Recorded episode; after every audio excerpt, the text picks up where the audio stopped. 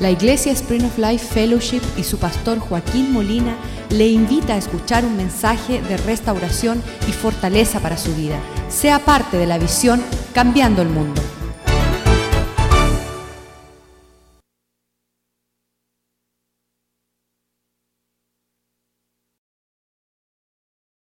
que nos alcanzó, que tú siempre deseando guiar nuestros pasos, fuimos en pos de nuestro pecado, nuestros deseos. Pero hoy nos encontramos en tu presencia y quieres renovar tus palabras hacia nuestras vidas. Ayúdanos, Señor, a escuchar tu palabra esta mañana, que nos sostenga en el día que ha de venir, para que nos gocemos en los postreros días de una cosecha amplia de tu bendición y tu misericordia. Bendice tu palabra esta mañana y que no retorne vacía, mas que puedas hacer la obra por la cual tú la envías. Te lo pedimos en el nombre de Jesús. Amén.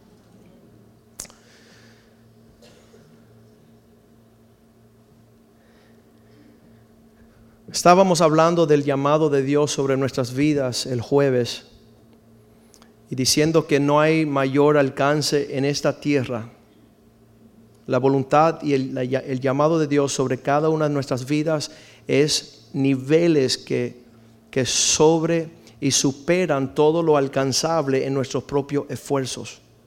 Porque no solamente es una añadidura de cosas materiales y, y asuntos de alcance seculares, sino hay propósito y propósito eterno que viene esa bendición sobre nuestros hijos, sobre nuestros nietos, nuestros bisnietos, mucho por encima cuando ya no estaremos acá. Y, estaba yo, esa es mi meditación diaria, cómo ser más sagaz en mi caminar con el Señor. Y ustedes saben que 29 años en los caminos del Señor se dicen fácil, mas sin embargo están llenos de pruebas a, unos, a unas medidas tremendas. Y estaba contemplando yo en mi meditación de la palabra del Señor el libro de Génesis, capítulo 45, versículo 26. Y escuchando eh, en un devocionar esas palabras en una manera tremenda, ah, dice allá que, que José había declarado su existencia a sus hermanos. Había sido muchos años que no habían visto sus hermanos. Sus hermanos pensaba que ya él le había muerto, que ya eh, el sufrimiento de largos días y meses hubiese llevado a José a no existir más. Ellos querían olvidar de su existencia. Y en Génesis, vamos a ponerlo en pantalla por favor, 45, 26, ellos se sorprenden cuando ellos ven que su hermano sigue vivo. Y al estar vivo, ellos hacen la declaración, regresan a la casa de su padre para dar las noticias. Y cuando está allá, dice, y le dieron las nuevas al padre diciendo, José vive aún. Sabes, las palabras José vive trae mucho ánimo a nuestras vidas porque eso es un hijo que estaba muerto, que estaba ya. Pero lo que me salió con un, como un batazo sobre nuestras cabezas es la palabra aún. ¿Qué significa aún? Todavía está vivo y coleando. El José que habían traicionado, el José que habían tirado en un hoyo, el José que habían vendido, que se fue esclavo, el José que fue traicionado por la esposa de Potifar, el Josué que fue a la cárcel, el José que esperó y esperó y esperó. Ahorita están dando las noticias, José vive aún. Y no solamente que vive, sino que Él es el Señor de toda la tierra de Egipto. Dios cumplió los propósitos que había prometido a este joven. En Génesis capítulo 37 comienza la historia de la vida de José en manera curiosa porque tiene 12 hermanos. Y mientras más grande la familia, más grande los desafíos. ¿Cuántos dicen amén? Más son las pruebas, más son los asuntos que suceden en el medio de esas pruebas y ahí el sobrevivir es una realidad diaria. Pero dice la palabra de Dios que José con una tierna edad de 17 años, Génesis capítulo 37, versículo 3, no, versículo 2. Esta es la historia de la familia de Jacob. José, siendo de edad de 17 años, apacentaba las ovejas con sus hermanos y el joven estaba con los hijos de Bilha y con los hijos de Silpa, mujeres de su padre, e informaba a José a su padre la mala fama de ellos. Él siempre hacía lo debido, él siempre guardaba eh, la vía de la casa. Por eso dice que el corazón del Padre estaba en él bien fijado para amarle. Y dice el versículo 3, y amaba Israel a José más que a todos sus hijos, porque lo había tenido en su vejez y le hizo una túnica de diversos colores. Eh, la crisis de muchos de nosotros pensar que, bueno, es que el pastor es súper dotado, por eso es que Dios lo escogió. Y por eso le va bien a él. Eso viene del mismo infierno, porque Dios no tiene acepción de personas. Nosotros en nuestras familias latinas, me acuerdo, mi abuelita tenía un primo mío que era el favorito de ella. Y ella siempre escondía los caramelos y escondía las salidas y todos los regalos. Y le decía a él, mira, te voy a dar caramelo. Y uno se quedaba así como ¿y abuela qué pasó? Y uno está en ese rechazo que no nos daba a nosotros. No era el, hermanito mío menor, Jules, era el favorito de mi abuelo Joaquín, el papá de mi papá. Y siempre él dejaba que, que Jules lo montara. Yo estaba loco por montar el abuelo, para que me llevara de caballito. Y él decía, tú no. Y yo no sé, que seguro que yo le, quizás le metía patadas y por eso decía que no. Pero no obstante, siempre hay favoritismo en nuestra experiencia como seres humanos. Pero en presencia de Dios no hay excepción de personas. Todo aquel que anda bien delante del Señor, el Señor abre los cielos y empieza a bendecir y prosperar a niveles tremendos. Y sabes lo que sucede, que muchas veces esta túnica de muchos colores que leemos acá, que el Padre le hace a José, Versículo 3, y amaba a Israel a José más que a todos sus hijos porque lo había tenido en su vejez y le hizo una túnica de diversos colores. Cuando usted se pone una ropa especial, eso lo distingue a usted en todas las áreas. Ayer fuimos a una celebración, eran las 3 de la tarde y andábamos por ahí vestidos, yo y mi esposa bien vestidos y las personas decían, ¿y quién serán ellos? Y es porque nadie un sábado por la tarde se viste de ropas de gala, pero nosotros andábamos de celebración, de fiestas, y, y, de verdad que eso no habla de lo material, no estamos hablando, estamos hablando que Dios te ha dotado a ti de dones y talentos especiales. Y eso es como una túnica que tú llevas basado en la gracia que Dios te ha dado. Y si sonríes se ve más lindo aún esos, esas vestimentas. Ayer llegamos al centro comercial y había una muchacha, estaba bien diligente, diligente, diligente, diligente. Y yo me acerqué y yo dije, yo quisiera que tú fueras miembro de nuestra iglesia. Porque tienes algo especial en lo que tú haces aquí que te destaca de todas las demás que están trabajando en esta empresa. Y le pregunté, ¿tienes iglesia? Dice, no. Yo dije, yo quiero que tú vengas, yo soy el pastor. Me encantaría ver tu túnica, la expresión de tus talentos en nuestra iglesia. Sería una cosa hermosa. Y así Dios nos ve a todos. Nos ve a todos con un don, talento que nadie más tiene y tenemos que desarrollar en una forma tremenda. Él envía a José a dar anuncio a sus hermanos, pero los hermanos habían dicho, estamos en la esquina y la realidad es que estaban en China. Cuando llega José a buscarlos a ellos, no los encuentran. Ellos mentían, ellos engañaban. Y cuando se acerca José a sus hermanos, ellos dicen estas palabras, ahí viene el soñador, el que se cree esas cosas, el que se cree que hay un propósito futuro. ¿Sabes cuando la palabra dice que aún José vive aún?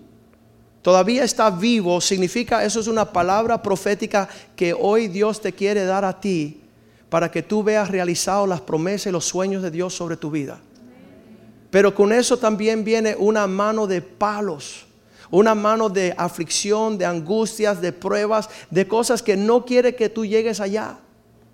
José tenía todas las razones en el mundo por haber ya desistido, de no estar vivo. Y Cristo inicia nuestro viaje Cristo inicia nuestras vidas con estas palabras en Mateo 10, 22. Estas palabras son bien fuertes para el cristiano, no nos gusta decirlas. Mateo 10, 22. Y serás aborrecidos en todos por causa de mi nombre. ¿Quiere que te vaya en una forma negativa? Dile a todo el mundo que eres cristiano. ya de, una vez te van a decir, ya no, no, te quiero, ya no quiero andar contigo. Y tú dices, ¿por qué? Si soy la misma, soy el mismo. Dice, no, no te quiero. Porque estás llevando un carácter que nos ofende. Está llevando una túnica que nos muestra que estamos mal. Tú estás bien con papá y nosotros estamos diciendo mentiras. Ahí viene el soñador que se cree esas cosas, que está dispuesto de buscar, realizar el propósito de Dios en su vida. Y cuando Cristo dijo, ¿cuántos piensan que cuando Cristo dijo serás aborrecido, no es que te va a caer un poquito mal, es que te van a dejar de hablar, te van a dejar de llamar, te van a dejar de, de ser que tú eres la simpática, el simpático. Y dice, por causa de mi nombre, y no solamente que tú te pones el nombre de Jesús o el nombre cristiano, la palabra nombre significa carácter. Tú estás caminando en el carácter de Cristo. No te gustan las mentiras, no te gustan los chistes, ya dejaste de ser borracha, ya no tomas, ya no festejas, ya no le no traiciona a tu esposo, ya no traiciona a tu esposa. No es bueno andar contigo. No queremos andar.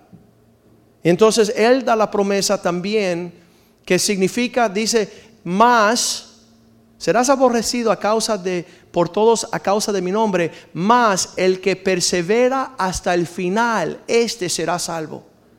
Y tengo la curiosidad de preguntar qué de tu eh, tu estamina, tu deseo de que te venga en contra todo el infierno, todos los rostros feos y amargados y tú decir, aún vive José Palma. Aún vive Oscar Montaner. Aún vive Gary Rivera. Aún vive José Rivera. ¿Cómo? Sí, vivo y coleando. Vivo y esperando. Vivo y gobernador de Egipto. Ver la realidad de las promesas de Dios, los sueños de muchos años cumplido porque no nos hemos dado vencido. Me encantó ayer en el desayuno. Ah, Paco dice, pastor, quiero llegar y voy a repartir algo que me dio mi mamá cuando era joven. Y era una hoja y decía perseverancia. Nada alcanza sin perseverancia. Puede ser el intelectual más grande, el genio más grande, puede ser el hombre, pero si no tiene perseverancia, nunca alcanzará lo que Dios tiene para ti. Qué tremendo. Y esta palabra, Dios me empieza a hablar cuando yo estaba leyendo eso la semana pasada, que veo que se sorprenden los hermanos de José diciendo, no José está vivo, sino que está vivo aún con todo lo que le vino encima. Y ponte a pensar, todos los golpes, las dificultades, las pruebas de la vida que vienen sobre ti. Y Dios dice así, te van a aborrecer por causa de mi nombre, pero aquel que perdura, persevera hasta el final, este es el que será salvo. Esta cuestión de perseverar, no solamente la cuestión de perseverar, pero estar vivo aún significa que fuiste librado de la enfermedad, del desánimo, de el desmayar, es de no respirar más.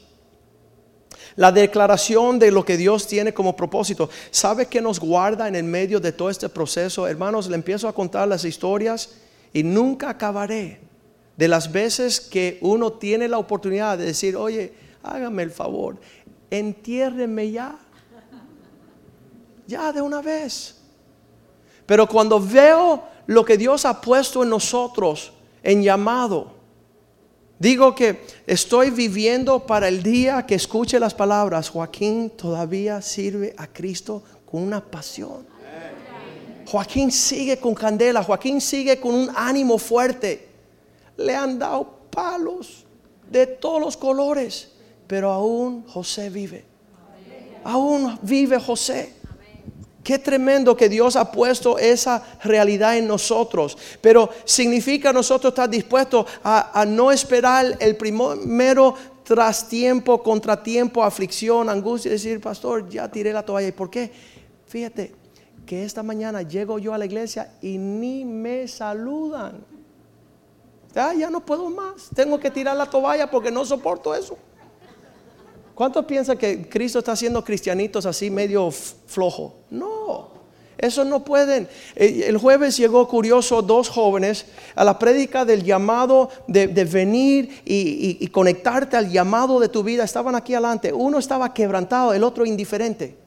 Eh, el uno llamado David, empezamos a, orar por él, hablamos con él, lo afirmamos, le dimos el, consuelo, el denuedo, estaba descarriado. Y saliendo, el, que estaba al lado de él, otro, joven, y ese como buen um, pájaro naval, ¿verdad? Que todo le resbala, ¿verdad? No quería saber nada del Señor. Y, nada más que el otro se arregló y se afirmó y dijo, voy para adelante a ser cristiano, como el llamado mío me lo exige. Saliendo por la iglesia, una pisada y el otro le dice, oye, toma un cigarro. Dice, no, ya yo terminé con eso. Dice, eres un flojo. Mira, esta gente ya te debilitaron el primer paso que sacó fuera. Entonces, si tú eres cristiano, tiene que ceñirte los lomos. Tiene que ponerte una armadura real. Tiene que andar con hombres valientes. No sea que en cualquier momento dice, no, si ese murió hace años. Ese, fue cristiano dos semanitas. Y que tú nunca veas, no la parte de que estás vivo aún, sino que seas cabeza y no cola. Y estés encima en el propósito dice, y aún está José vivo aún y gobernador de Egipto. El cumplimiento de sus sueños, llenando las jabas de sus hermanos con tesoros y con provisión cuando ellos estaban en el medio de la hambre.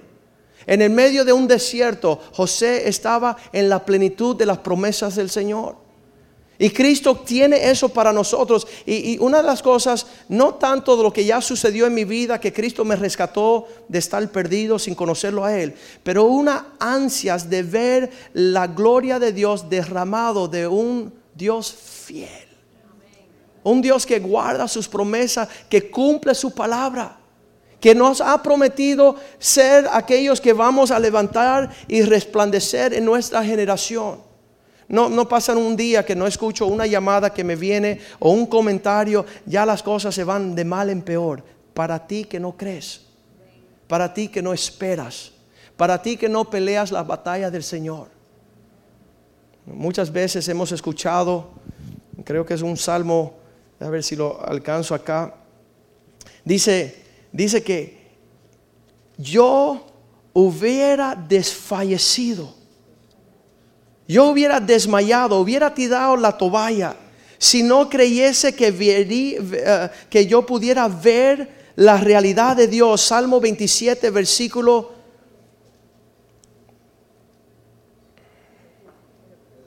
14. Sí, 13, 13. Hubiese yo desfallecido, hubiera tronado, hubiera tirado la, la toalla como en el boxeo. Oye, ya le dan demasiados golpes, tira la toalla. El boxeador que, llega a la esquina, el entrenador dice, oye, te fue bien la primera tres tiempos, no te han pegado nada. Y dice, oye, pero mira, alguien, alguien me está pegando. Nada te sucede. Dice, alguien me está pegando. Mira el árbitro a ver si se le está escapando unos piñazos ahí. Porque él te estoy golpeado. Estoy afectado en este caminar, pero mira, eh, es la certeza, en este mundo tendremos tribulación, en este mundo dificultad, en ese, eh, es maravilloso, dice, no te sorprenda cuando vengan estas pruebas, no diga, ay, ¿por qué a mí? Porque tú has decidido creerle a Dios, porque tú has decidido caminar en fe, porque tú has decidido creerle como José. Y yo no sé cómo aún José está dispuesto ahí y sabes que en una forma maravillosa, entendiendo que todas las situaciones, porque muchas veces empezamos a decir, tú me la hiciste, la vas a pagar. Esto y, y, sabes que ahí dice Génesis 45, 8, cuando sale ya la gloria de Dios sobre la vida de este joven y él puede decir las palabras, no fueron ustedes que me enviaron aquí.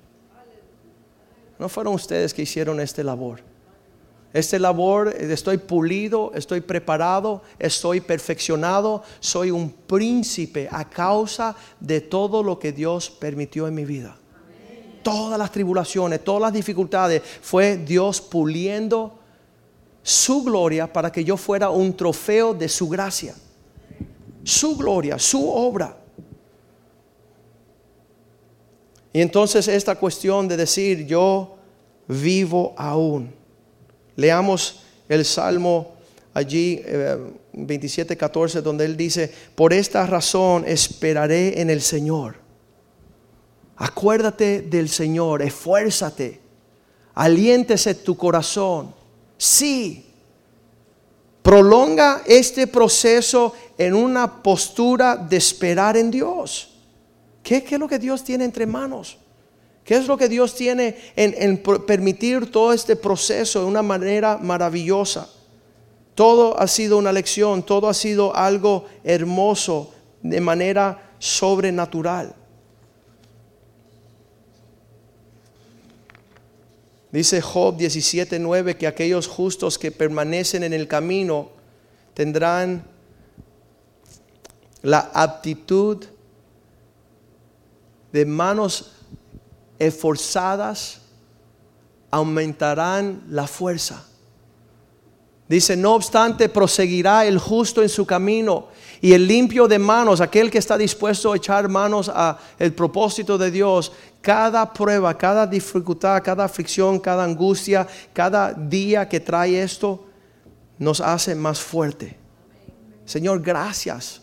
Gracias que no estoy evitando. Dice que cada aflicción es para que puedas llevar mayor peso de gloria.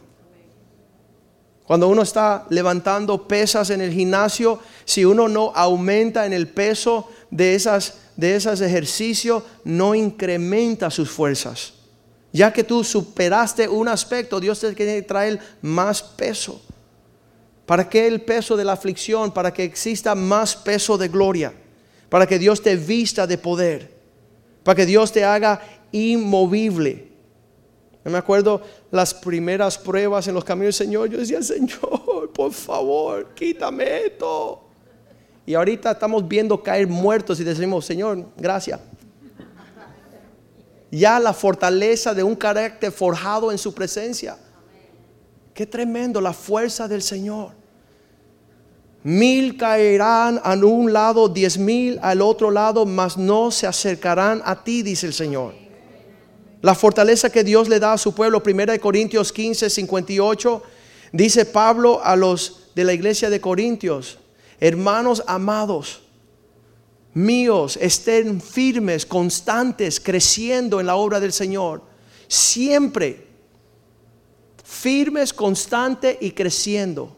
Firmes, constantes y creciendo en la obra del Señor. ¿Qué es lo opuesto de firme?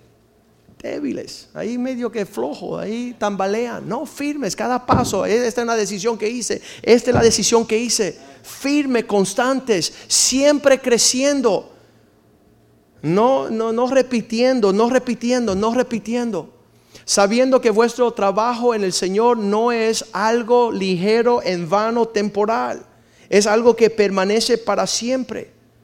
Y digo, Señor, entonces, ¿cómo he de hacer? Y me lleva a Romanos 12, 12, y él dice que usted en medio de la esperanza, regocíjate, gózate con la esperanza. ¿Se han retratado ustedes ya con el final de la obra de Dios en sus vidas? Y a calcajada se ríe diciendo, lo que estoy esperando es esto. Y usted se está gozando, no con la realidad que existe, sino con la esperanza, esperando lo que Dios prometió. Y yo me gozo, yo me río, yo a. Hace 14 años dijimos que íbamos a ir a Alemania y la gente decía, el tipo se volvió loco. Pues no solamente íbamos a Alemania, vamos todos los años, damos una conferencia a un pueblo que habla alemán en Suiza y un libro en alemán. Y me gozo a carcajadas ahora pensando en lo que pensaban de mí hace 14 años. Pero estoy loco por ir a Asia, a los chinos, a los japoneses a cambiar el mundo. Y ya tenemos el libro traducido en, coreano, ¿no? Que son X y tienen todas estas, yo ni lo sé cómo decir. Pero ya el libro está traducido. Fuimos a Alemania y después escribimos el libro, pero ya estamos tan gozosos que escribimos el libro antes de ir a Corea. Porque eso, eso solamente aquellos que van a ser vencedores. Y no está, ay, mira lo que me pasó ayer. Oye, olvídese, písalo y sube písalo y sube. No te quedes ahí llorando, perdiendo la esperanza de lo que Dios tiene preparado. José vive aún. Qué, qué tremenda palabra. Y, y ese aún, de verdad, fue como un bate así en la frente mía, porque yo dije, ¿qué más viene por ahí de aún? Porque me va a querer matar. Porque estás sorprendido que estás vivo. Significa que esto viene para cortarte el cuello. Y que la gente mira y dice, oye, el tipo todavía está ahí. Todavía está bien parado. Y eso me da un gozo tremendo. No por lo que viene, no. Sino porque saber que todo lo que venga, aún voy a estar aquí. Aún vamos a estar en el propósito de Dios. Esto es una palabra profética. Guárdala, abrázala. Ponla ahí en tu corazón sea lo que sea, en esperanzas gozosos y pacientes en tribulación. Soporta, soporta los tiempos difíciles, no durarán por siempre. Le digo siempre a Cecilita, los niños crecen. Ella está criando tres niñas así, eso, pasa rápido, le digo. Y ella dice, hey, ¿cómo va a ser? Pasa rápido eso. Entonces, pacientes en tiempos de angustia, de tribulación continuamente, constantes en oración. La oración te contacta con el Señor. tú, le puedes preguntar, Señor, ¿tú estás en serio con esto? Es verdad que tú dijiste. Esos son los planes que tú tienes. Y ahí en oración tú sigues gozándote en aquello que ha de venir. Vamos a leer Hebreos capítulo 12, versículo 2. Ese fue la, eh, la clave del triunfo de Cristo, fue que Él veía más allá el propósito futuro del Señor dice que pudo soportar la vergüenza y el sufrimiento, el oprobio de la cruz. ¿Cómo? Porque Él dice, por el gozo puesto delante de Él. Cuando tú tienes una buena visión, una descripción, cuando tú tienes ya bien el retrato de lo que Dios quiere hacer contigo. Me acuerdo un amigo mío, misionero, pastor, estaba en un avión que brincaba, saltaba, da para Ya todo el mundo había sacado los rosarios, ya todo el mundo se estaba persignando, ya todo el mundo que pensaba que iba a morir. Y él estaba bien. Y dice la señora de lado, oye, ¿tú no estás nervioso? Y dice, no, porque ya yo vi que yo tenía que ir donde voy. Ya yo sé que yo voy a ir allá porque Dios así me lo mostró y este avión no puede caer porque yo tengo que llegar donde Dios me mostró. Y así estamos nosotros que eh, están profiriendo no sabes cuán mano de, dichos infernales. Tú ya vas a tronar, tú ya vas a, pedir agua por seña, ya tú vas a morir, te atropelló el cepelín, todo, todo, todo, todo. Y tú dices, hey, tú no conoces que Dios tiene un propósito que yo le glorifique en la tierra. ¿Tú no, tú no has escuchado que Dios me escogió a mí. Por eso decía Josué, yo y mi casa vamos a servir al Señor. Yo no sé lo que van a hacer ustedes, le dijo. Si le parece bien, mira a ver qué van a hacer. Pero yo voy a seguir un Dios que cumple sus promesas. Yo voy a perseverar porque si estoy a carcajadas, así como Abraham cuando le dijo, de ti, de tus lomos van a salir una gran nación. De uno, una nación. Y se reía. Y dijo, bueno, ahora le va a poner a tu hijo risa. Que es la palabra Isaac en hebreo significa risa. Así que como tú te estás riendo de lo que yo te dije, a Habacuc, al profeta le dijo, ni siquiera te voy a decir lo que voy a hacer contigo porque no me lo vas a creer. Dios dice, no ni, ni, te lo puedo mostrar porque entonces tu falta de fe va a contrarrestar todo lo que quiero hacer. Me voy a enojar y te voy a sacar. Así que Dios tiene propósitos. Y sabes, si estamos corriendo estas carreras, qué lindo estar corriendo un maratón donde las personas te están obsequiando una limonada, una jugo naranja, dale muchachos. Oye, en el cristianismo no existe. Te ponen el pie, te empuja, te dice, oye flaco, no vas a soportar. Todo mano de proferir. Pero esta palabra significa que Dios quiere que nosotros que vamos a la casa de Dios nos llenemos de las fuerzas de saber escuchar esas palabras. Aún vive. Aún vive. Es decir, que estaban esperando la muerte y sorprendidos que haber pasado toda aflicción y tribulación, el muchacho estaba coronado de favores, resplandeciendo con la gloria de Dios. En lugares altos, en lugares de, gran propósitos. Y con todas estas palabras, no son muchas las veces que, vamos y visitamos esta, esta, situación aquí en la casa de Dios. Muchas veces estamos lidiando con el carácter, ah, fortaleciendo, eh, perfeccionando, madurando.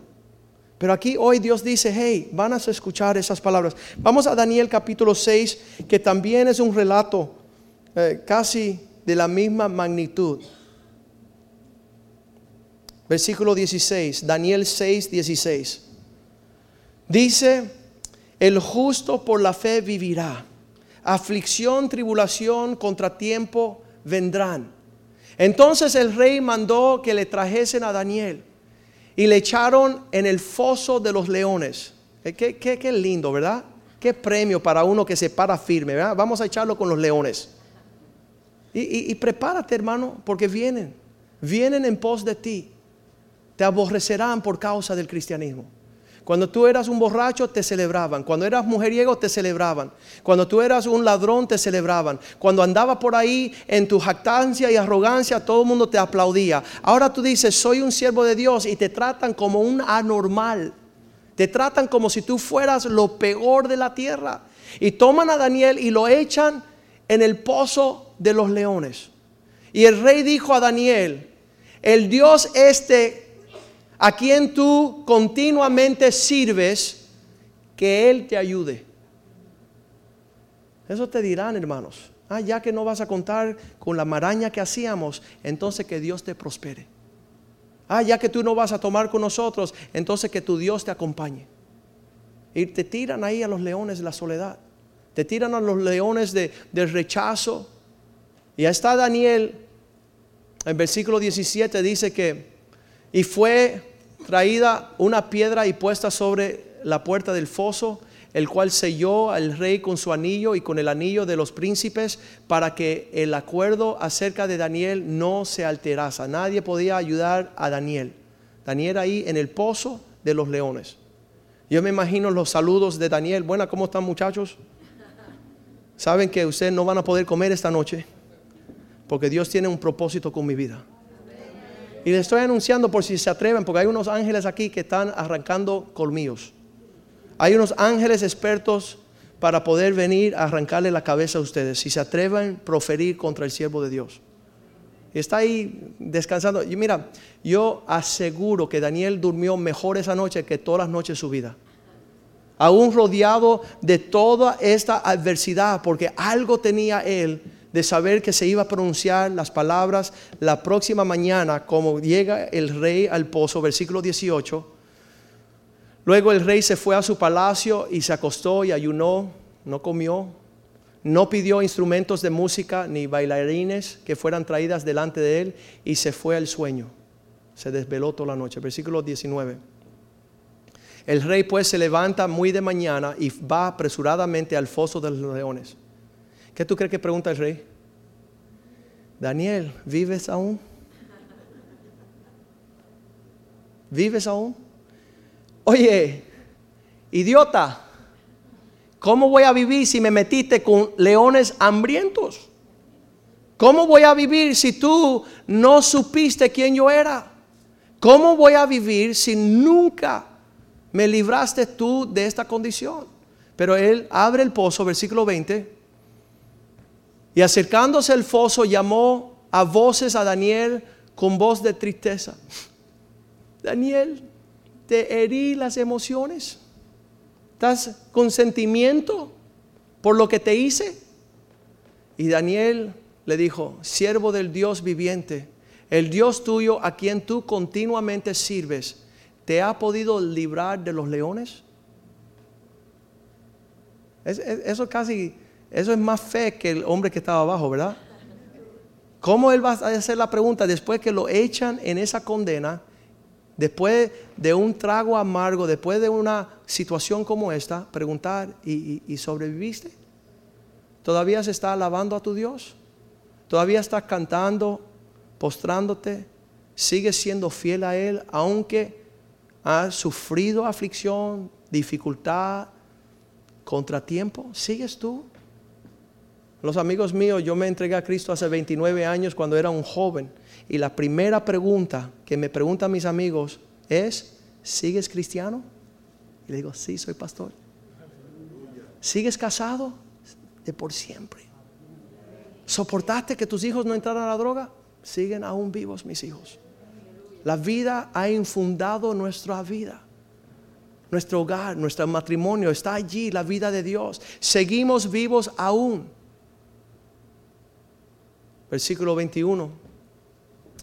Entonces Daniel respondió, rey, mi Dios vive para siempre. Versículo 22. Mi Dios envió un ángel, el cual cerró la boca de los leones, para que no me hiciesen daño, porque antes de él yo fui hallado inocente, y aún delante de ti, oh rey, yo no te he hecho nada malo. Versículo 23. Entonces se alegró el rey en gran manera a causa de él, y mandó sacar a Daniel del foso, y fue Daniel sacado del foso, y ninguno ninguna lesión, ni siquiera un arañazo se halló en él, porque había confiado en su Dios. Versículo 24, y dijo orden el rey que fueren traídos aquellos hombres que habían acusado a Daniel falsamente y fueron echados en el foso de los leones, ellos, sus hijos y sus mujeres. Y aún no habían llegando al fondo del foso cuando los leones se apoderaron de ellos y quebrantaron todos sus huesos. ¿Qué sería de aquellos que viven una vida torcida? Que están justificando su maldad y no han decidido seguir a Cristo. Hebreos capítulo 3, versículo 6 dice, Cristo siendo hijo sobre la casa, quien somos nosotros. Si nosotros nos mantenemos firmes, confiando en Él, regocijándonos en la esperanza hasta el fin. 3.6, no 6.3, 3.6. Cristo como hijo sobre esta casa, la cual casa somos nosotros. Si retenemos firme, la palabra sí es una condición, ¿no? Porque si no retenemos, pues ahí no hay promesa. Pero si retenemos firme hasta el fin, la confianza y el gloriarnos en la esperanza seremos su casa, seremos el propósito, el cumplimiento de lo que Dios desea para nuestras vidas. Capítulo 3, eh, versículo 14 de Hebreos dice, nosotros somos ah, participantes de Cristo. ¿Cómo? ¿Cómo vamos a participar con esta obra del Señor? Con tal que retengamos firme una semana, un mes, un año, cinco años un joven llegó y dijo, pastor, llevo un año entero esperando a mi novia y no llega. Y yo esperé cinco, así que siéntate. Detente y vas a recibir la gloria del Señor, la provisión de tu Dios, el que es fiel para guardar sus promesas. Si guardamos y retenemos firme hasta el fin nuestra confianza, desde el principio, desde el principio al fin. Lamentablemente muchas personas nunca verán el propósito de Dios con sus vidas porque no viven aún. Han permitido morir aún. Dice la palabra de Dios que cuando participamos de la Santa Cena, que participemos en una forma honrosa, no sea que muramos en estos caminos. Ya cuando la sangre de Cristo ni te importa, ya cuando el cuerpo de Cristo ni te importa, cuando la casa de Dios ya no te importa, cuando las alabanzas ya no te importa. ¿Sabes por qué canté esa canción al principio? Porque estoy tan enamorado de Cristo hoy como lo fui el primer día. Estoy tan, estoy tan animado, tan animado. Las personas piensan que, que, por llegar o salir uno se anima más o menos. ¿Sabes qué? Estoy animado en Cristo. La hermosura de Dios se me fue mostrada y estoy postrado a sus pies. Estoy postrado a sus pies y, qué lindo que lleguen y qué lindo que se vayan y qué lindo que estén o qué, qué lindo que no estén. Pero yo hago así, digo, Señor, ¿quién soy yo para que sea objeto de tu misericordia? ¿Quién soy yo para ser instrumento en tus manos? ¿Quién soy yo que tú has decidido bendecir a mis hijos, mi matrimonio, mi paz, mi gozo, mi levantar, mi acostar? Señor, te serviré. Y pasará mucho tiempo, muchos años, y van a preguntar, José vive aún. José vive aún. Vamos a ponernos de pies en esta mañana y yo no sé cuáles son tus planes, pero yo sé los planes que Dios tiene para ti. Y te lo quiero decir esta mañana, Dios desea que tú vivas aún. Dios quiere que venga alta marea, venga baja marea y que tú estés allá diciendo, sí vivo yo y vive para siempre el Dios de mi salvación. Vive para siempre el Dios de mi salvación. Gálatas capítulo 6, versículo 9 es tremendo que dice, no te canses en hacer el bien. Y le hago la pregunta yo, ¿y por qué me dice que no me canses? Porque al ser el bien te cansa. No te canses en hacer el bien. Gálatas 6, 9. No nos cansemos pues de hacer el bien, de vivir justamente, caminar, agradar a Dios, servirle, porque a su tiempo seguiremos si no desmayamos. Seguiremos si no desmayamos. Aquellos que llegaron hoy diciendo, este va a ser mi última oportunidad de darle al Señor una pizcada de esperanza, escúcheme, afiérrese a los propósitos de Dios enamórese de Cristo. Anclase. Aquellos que son sembrados en la casa del Señor florecerán, darán fruto a su tiempo. Aquellos que echan raíces. Y es tremendo que Dios tiene este propósito con nosotros. Hebreos 10, 39, el equipo este, dice la palabra de Dios, que Dios no se place en aquellos que miran hacia atrás que el que pone su mano sobre el arado y mira hacia atrás no es digno del reino. Y nosotros no somos, Hebreos 10, 39, no somos de aquellos que retroceden para perdición, sino los que tienen fe para perseverar y salvar su alma. Esta mañana usted levante sus manos y diga, Señor, yo quiero vivir aún. Yo quiero vivir aún yo quiero que digan, aún vive, porque ha puesto su confianza en Dios, porque ha puesto su mirada en su Salvador, porque está parado sobre la roca que es Cristo. Y dice que es un reino inconmovible. En lo que cantamos esta canción, tú le dices, Señor, lo que viene por ahí quiero soportarlo. Las tribulaciones, angustias, las palabras las deslealtades, las traiciones, las palabras, los incrédulos, los malvados.